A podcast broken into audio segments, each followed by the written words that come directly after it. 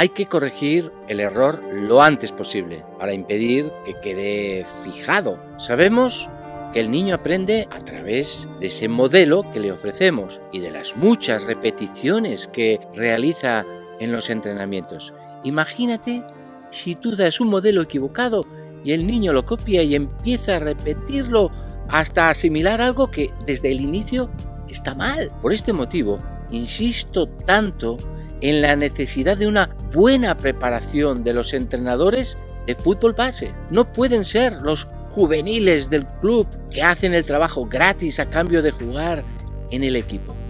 O un papá que tiene tiempo por las tardes para entrenar. Uno puede pensar que como son niños, tampoco es necesario que los dirija un entrenador bien preparado. Sin embargo, esto es un error, porque estamos desperdiciando un tiempo complicado de recuperar. Una vez creado el vicio, por un ejemplo mal dado, cambiar ese hábito es muy complicado, porque el niño lo tiene grabado en su cerebro y lo que hay que hacer es borrarlo e imprimir un modelo nuevo, ni más ni menos.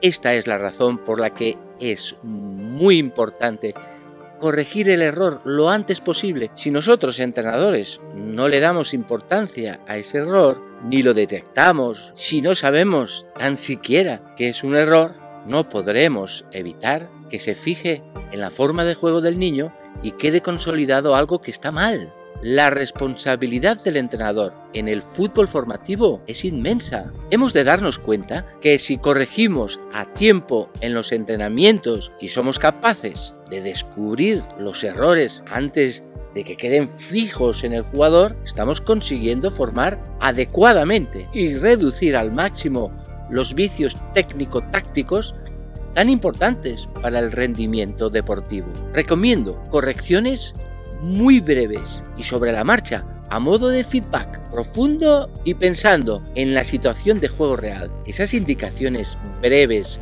pero constantes son el mejor método de conseguir evitar que los errores se fijen en los jugadores. Cuando el error es más grave, cuando la corrección debe ser quizá más larga, cuando el peligro es mayor, podemos aprovechar momentos diferentes del entrenamiento donde hay una pausa para charlar de forma privada con el jugador y dejarle claro su error y darle pistas sobre cómo subsanarlo. Además, es bueno hacerle posteriormente un seguimiento personal con pequeños feedbacks orientativos hasta conseguir erradicar el fallo. Un descanso para beber agua es suficiente para llamar aparte al jugador en el propio campo y comentar de forma motivadora lo que has apreciado que puede mejorar. Muchos entrenadores no se dan cuenta de que si no lo haces cuanto antes, puede ocurrir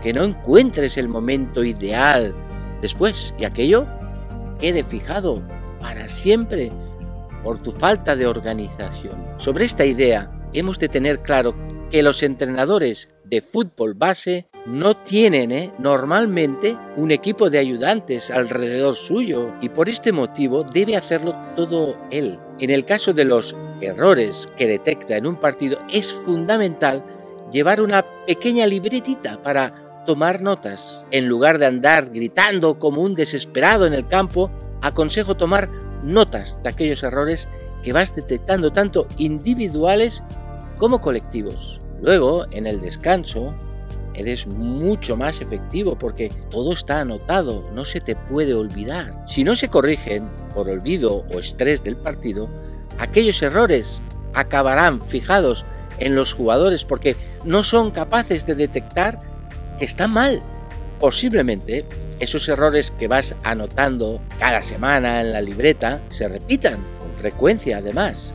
Si se repiten es que todavía no están bien corregidos, que debes hacer algo más para conseguir hacer desaparecer del equipo o del jugador ese error. Pongo por ejemplo el caso de un equipo que encaja muchos goles. Cada gol que encaja es un error y el análisis de ese error semanal puede llevarnos, si trabajamos bien, a mejorar nuestro sistema defensivo, alcanzando entonces niveles de eficacia sorprendentes. Si no analizamos lo que nos pasa en los partidos, posiblemente lleguemos a situaciones de desesperación por no descubrir mejoras en nuestro equipo pese a que la culpa es tuya, no de los jugadores. Han fijado acciones defensivas como buenas cuando son erróneas, pero tú no se las has corregido por el motivo que sea. Recuerda que como entrenador debes corregir lo antes posible a tus jugadores para que esos errores no queden fijados. Cuando digo lo antes posible, algún entrenador puede pensar que es en el mismo momento que lo comete. Y no es así. Normalmente, ya hemos comentado que en ese momento, durante el partido, el jugador necesita la libertad necesaria para tomar sus decisiones por cuenta propia y la concentración suficiente para acertar. No es momento de hablar con él de nada. No le hacemos ningún bien. Hay que escoger el mejor momento para corregir.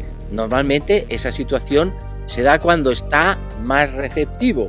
Es misión del entrenador descubrirlo y responsabilidad suya indicarlo con la urgencia necesaria. Es una suerte tener errores porque son oportunidades de aprendizaje. El ejemplo de lo incorrecto suele ayudar más a construir estrategias de resolución de problemas que el ejemplo de lo correcto. Siempre hemos dicho que nuestros jugadores aprenden de lo que ven y no de lo que les dices, aunque eso también les ayuda, ¿eh?